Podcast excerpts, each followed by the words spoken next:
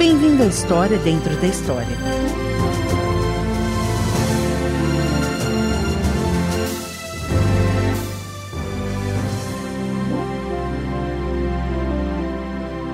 Hoje vamos continuar nossa série de dramas chamada A História da Redenção. A história do esforço de Deus para nos redimir ou nos resgatar, toda a humanidade, de nossas falhas e erros, de nossas fraquezas e vícios, de nosso orgulho, arrogância e ódio. É a história do grande amor de Deus por cada um de nós e por todos nós. Ouça com a gente agora o episódio 11, O Nascimento do Salvador.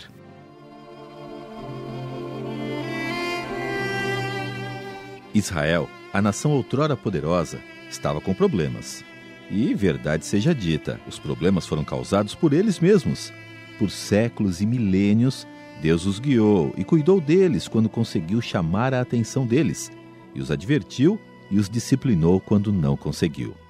Desde o início, o desejo de Deus tinha sido habitar no meio deles, mas o pecado e a maldade do povo criaram uma barreira entre Deus e o povo que ele havia escolhido como sua possessão.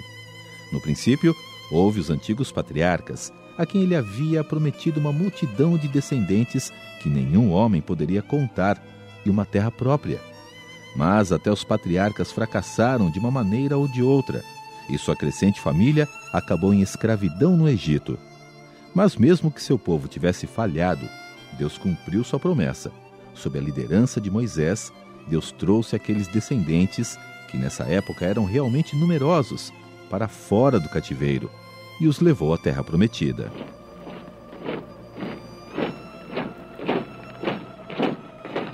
No entanto, uma vez que se estabeleceram em sua própria terra, em seus próprios lares, o povo de Israel caiu em grande pecado e deu as costas ao Deus de seus pais. Eventualmente, eles pediram que um rei os liderasse, para que pudessem ser como todas as outras nações ao seu redor. Deus lhes concedeu seu pedido, e eles caíram ainda mais no pecado. Séculos se passaram e Israel continuou se rebelando contra o Deus de seus pais. Mesmo assim, Deus nunca vacilou em seu amor por eles, nem em seu desejo de redimi-los e trazê-los de volta de suas peregrinações. Ele os enviou profeta após profeta para avisá-los, mas com poucas exceções, o povo de Israel ignorou as advertências e continuou mergulhando de cabeça na rebelião obstinada e voluntária. Eventualmente, o reino de Israel caiu e eles foram levados novamente para a escravidão estrangeira, primeiro sob os babilônios e depois sob os persas.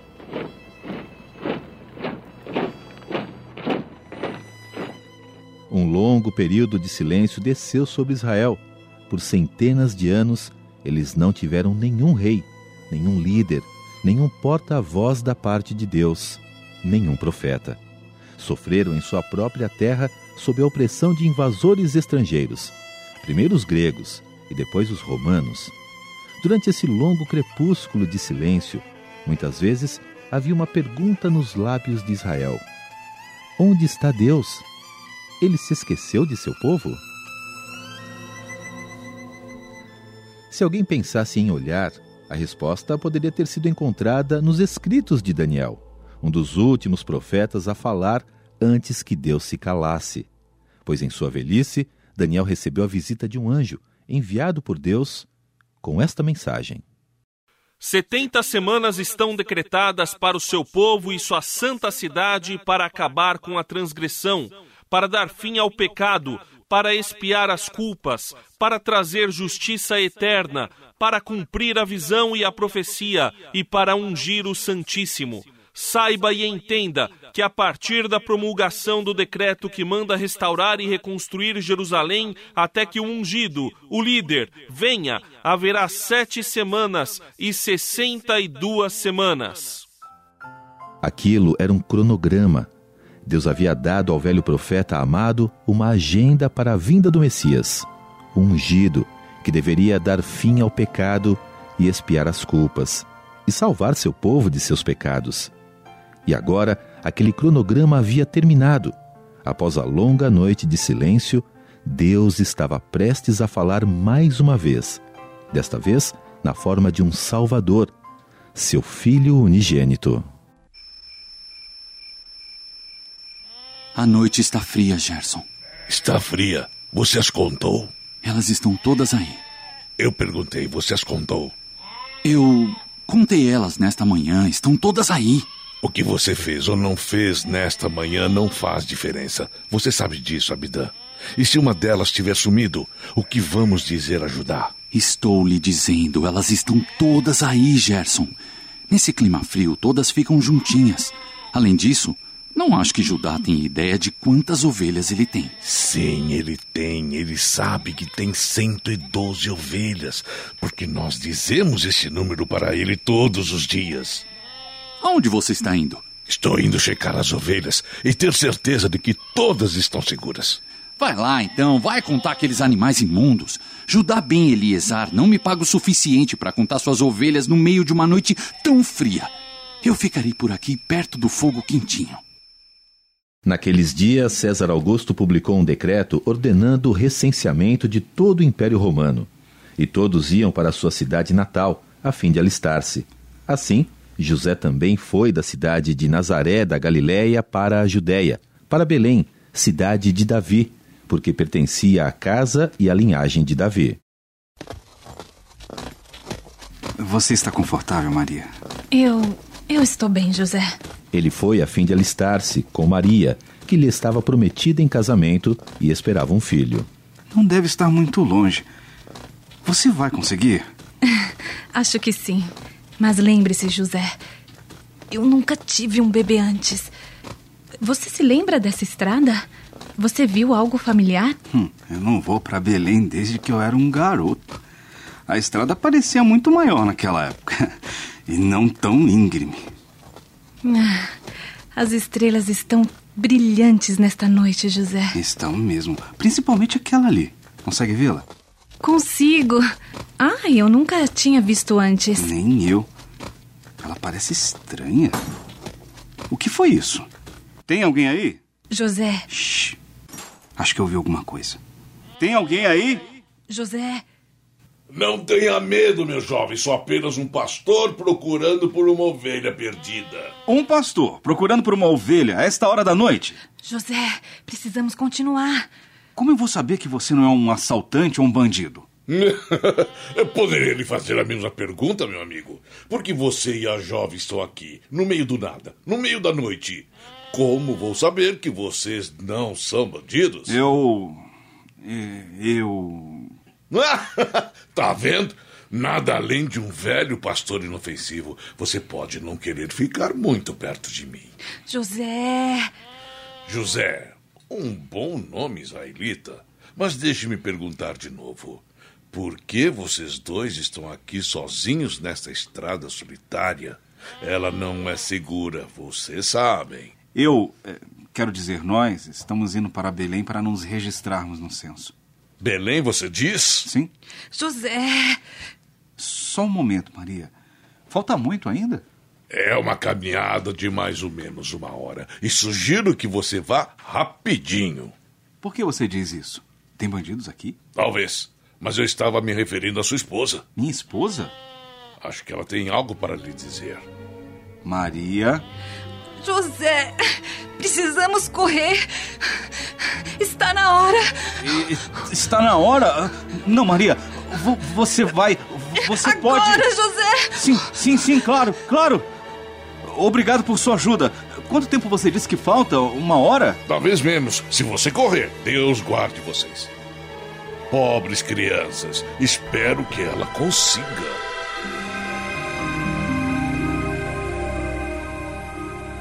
Obrigado por sintonizar. Você está ouvindo a história dentro da história. Hoje estamos seguindo uma série de dramas chamada A História da Redenção, extraída da Palavra de Deus, 16 episódios, que retratam a vida de homens e mulheres que se encontraram em situações em que precisavam de ajuda. Anteriormente em nossa história, José e sua esposa grávida, Maria, estão a caminho de Belém, onde José precisa se registrar para o censo ordenado pelo imperador romano César Augusto. Perto do final de sua jornada, José e Maria se encontram em uma estrada desconhecida à noite e não sabem onde estão. Quando Maria começa a mostrar sinais de desconforto, eles são surpreendidos por um velho pastor que surge na escuridão à procura de uma ovelha desgarrada. O velho dá informações a eles. Eles se apressam em direção a Belém, esperando chegar lá antes do nascimento do bebê de Maria. Junte-se a nós agora, enquanto continuamos nossa história, com base em eventos históricos e pessoas encontrados na Palavra de Deus.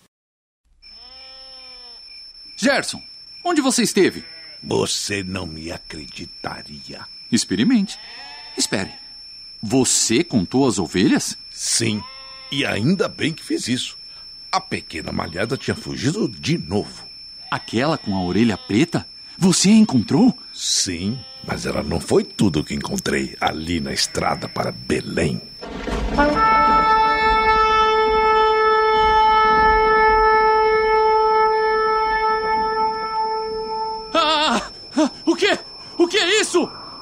Aquela luz cegante, que é isso? Homens de Israel, não tenham medo. Estou lhes trazendo boas novas de grande alegria, que são para todo o povo. Veja, Gerson! Lá em cima, no céu! É, é um anjo do Todo-Poderoso. Hoje, na cidade de Davi, lhes nasceu o Salvador, que é Cristo, o Senhor. Você. Você pode ouvi-lo, Gerson! É claro que posso ouvi-lo. Isto lhes servirá de sinal. Encontrarão o bebê envolto em panos e deitado numa manjedoura. Glória a Deus nas alturas! Glória a Deus nas alturas! Glória a Deus nas alturas! Glória a Deus nas alturas! Glória a Deus nas alturas! Para onde? Para onde eles foram? Quem eram aqueles homens, Gerson?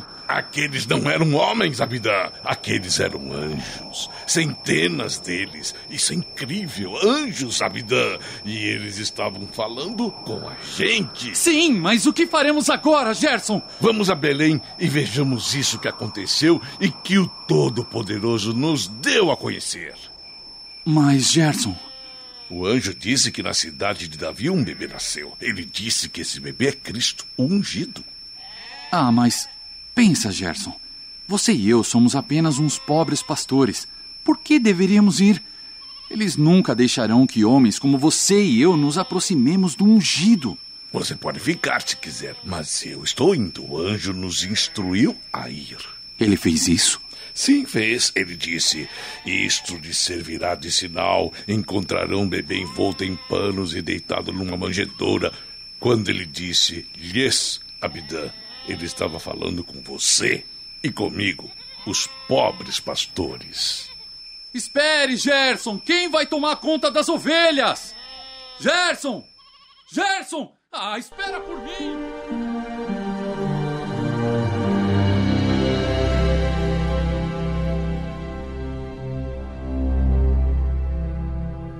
É aqui, amigo Melchior. O palácio do rei. Em nome do rei, quem está aí? Somos. Somos viajantes do reino da Pérsia. Viemos em busca de uma audiência com o rei Herodes. Aguardem onde estão. Espero que eles nos convidem a entrar, amigo Melchior. Está frio aqui fora. O rei não está disponível no momento. Posso saber qual a natureza de sua visita? Nós somos magos, servos do rei da Pérsia. E nossa especialidade é a astrologia, o estudo das estrelas. Já faz algum tempo que temos observado os céus, procurando por sinais da vinda de um rei. Um rei? Entendo. E por que esse seu estudo trouxe vocês até Jerusalém? Posso perguntar? Porque. A, a estrela, é claro. A estrela? Que estrela, Sua Eminência? Vire-se, comandante. Aquela estrela, comandante. Agora, minha pergunta é esta: Onde está o recém-nascido, rei dos judeus? Vimos a sua estrela no Oriente e viemos adorá-lo. O. o rei? Recém-nascido? Sim, Hermes. Diga aos nossos convidados onde eles podem encontrar o rei dos judeus. Rei Herodes? Saudações, meus amigos. Não tive como não ouvir a conversa de vocês. Como vocês podem imaginar, tenho um interesse especial nessa conversa sobre o novo rei. Bem, tenho comigo o sumo sacerdote da nação de Israel e vários de seus colegas instruídos. Você poderia repetir sua pergunta, amigo? Gaspar. Meu nome é Gaspar, Majestade. E minha pergunta foi: onde está o recém-nascido, rei dos judeus? Devo supor que você está se referindo ao tão aguardado Cristo, o ungido prometido? É como o senhor diz, Majestade. Os estudos que fizemos de seus escritos sagrados nos dizem que ele deve nascer por este período. E como dissemos, nós vimos sua estrela no Oriente, confirmando isso. Então, Anás, onde o Cristo deve nascer? Parece que é Belém, meu senhor.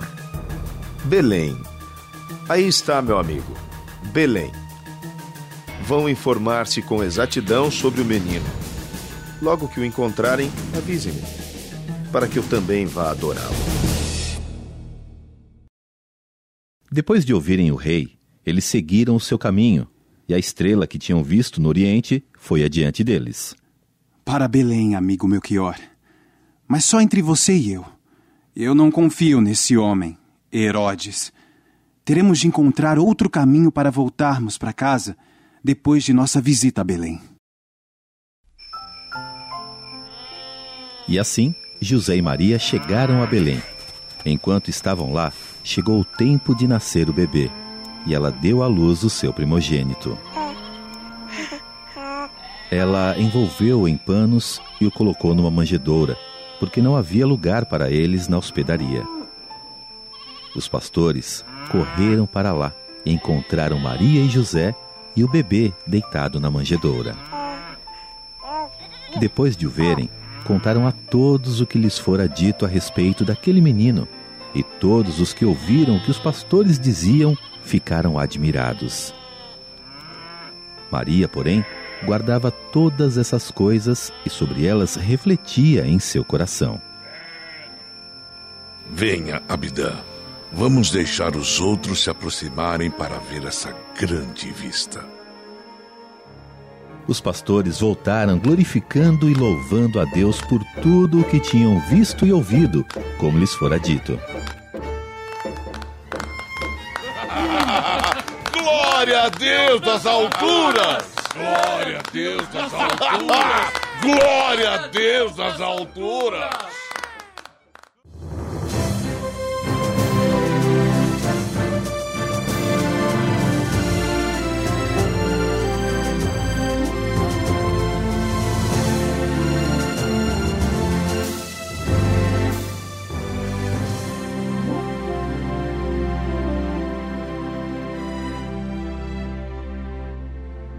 Depois de centenas de anos de fracasso humano, depois de centenas de anos aguardando, confiando e sonhando com um Salvador, chegou a hora de Deus enviar seu único filho, o Redentor, para toda a humanidade.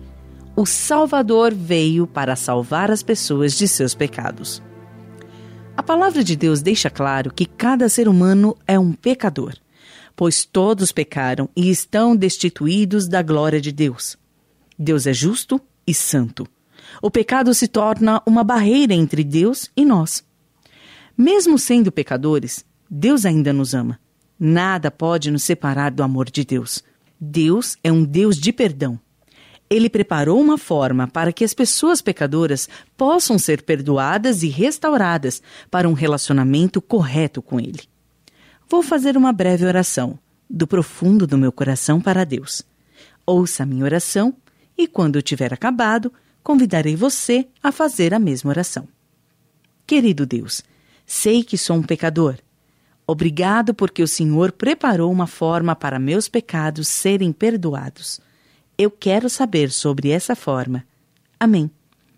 Agora repita a oração em voz alta depois de mim. Nós falaremos uma parte de cada vez. Faça desta oração a sua oração para Deus. Diga a ela com todo o seu coração enquanto ora: Querido Deus, sei que sou um pecador. Obrigado, porque o Senhor preparou uma forma para meus pecados serem perdoados. Eu quero saber sobre essa forma. Amém. Obrigado por fazer essa oração.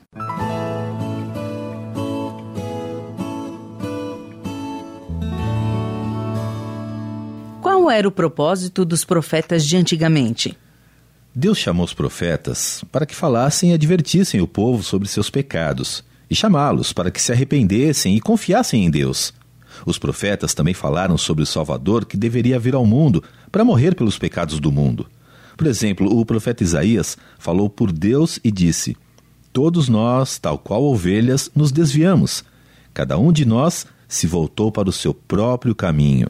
E o Senhor fez cair sobre ele a iniquidade de todos nós. Por que José e Maria foram para Belém? O censo romano exigia que cada família retornasse ao seu lar ancestral para se registrar no censo. Como Belém era o lar ancestral de José, o casal viajou para lá para se registrar. Mas há uma razão maior para eles irem para a casa do seu ancestral Davi. Centenas de anos antes, o profeta Miqueias profetizou sobre o nascimento do Salvador. Ele disse: Mas tu, Belém Efrata, Embora sejas pequena entre os clãs de Judá, de ti virá para mim aquele que será o governante sobre Israel. Suas origens estão no passado distante, em tempos antigos. O poderoso César ou o governo romano mal perceberam que seu decreto sobre um censo foi usado por Deus para garantir que o Salvador nascesse em Belém. Que distância ficava Belém de Nazaré, onde José e Maria viviam? ficava a mais de 100 quilômetros de sua casa em Belém. Levaram vários dias para fazer a viagem, especialmente com Maria prestes a dar à luz. Provavelmente eles caminharam e talvez tivessem um jumento para Maria montar. José era obediente à lei da terra, mas, mais importante, ele era obediente a Deus. Ele e Maria provavelmente conheciam a profecia de Miqueias, que o Salvador nasceria em Belém. Por que os sábios do Oriente foram ao rei Herodes para perguntar onde o rei recém-nascido seria encontrado? Os sábios naturalmente pensaram que o rei dos judeus certamente saberia sobre o nascimento do novo rei. Mas é claro que Herodes não sabia nada sobre isso. Na verdade, ele tentou destruir o recém-nascido. Ele ordenou que todos os meninos da região de Belém, com dois anos ou menos, fossem mortos. Um anjo disse a José para pegar Maria e a criança pequena e fugir para o Egito, para que escapassem do decreto do rei perverso. Por que os anjos apareceram aos pastores durante a noite para anunciar o nascimento do Salvador? Essa é uma ótima pergunta. Alguém poderia achar que o anúncio deveria ser feito em Roma, a César e ao Senado romano. Ou talvez o anúncio devesse ser feito em Israel, ao governante de lá. Ou certamente o anúncio deveria ser feito ao sumo sacerdote, e aos líderes religiosos em Israel. Mas não. Deus instruiu seus anjos a irem aos campos de Belém e anunciar o nascimento de Jesus a pastores comuns e humildes que vigiavam seus rebanhos à noite. Ao optar por anunciar o nascimento aos pastores, acho que Deus estava dizendo ao mundo que qualquer um pode vir a Jesus. Não importa quão rico, pobre ou quais sejam as circunstâncias de sua vida. Aqui está um pensamento intrigante sobre os pastores nos campos de Belém. No templo em Jerusalém, a apenas 10 quilômetros da estrada de Belém, muitas ovelhas eram oferecidas como sacrifício a Deus. Essas ovelhas eram criadas nos campos ao redor de Belém. João Batista disse certa vez, enquanto Jesus caminhava em sua direção: Vejam, é o Cordeiro de Deus que tira o pecado do mundo. Que apropriado que o nascimento do Salvador a ser oferecido como um sacrifício pelos pecados do mundo todo, foi anunciado a pastores, que provavelmente estavam tomando conta das ovelhas sacrificiais. No próximo programa, saberemos mais sobre a forma que Deus preparou para nossos pecados serem perdoados. No próximo episódio, continuaremos a história da redenção, tal como está registrada na Palavra de Deus.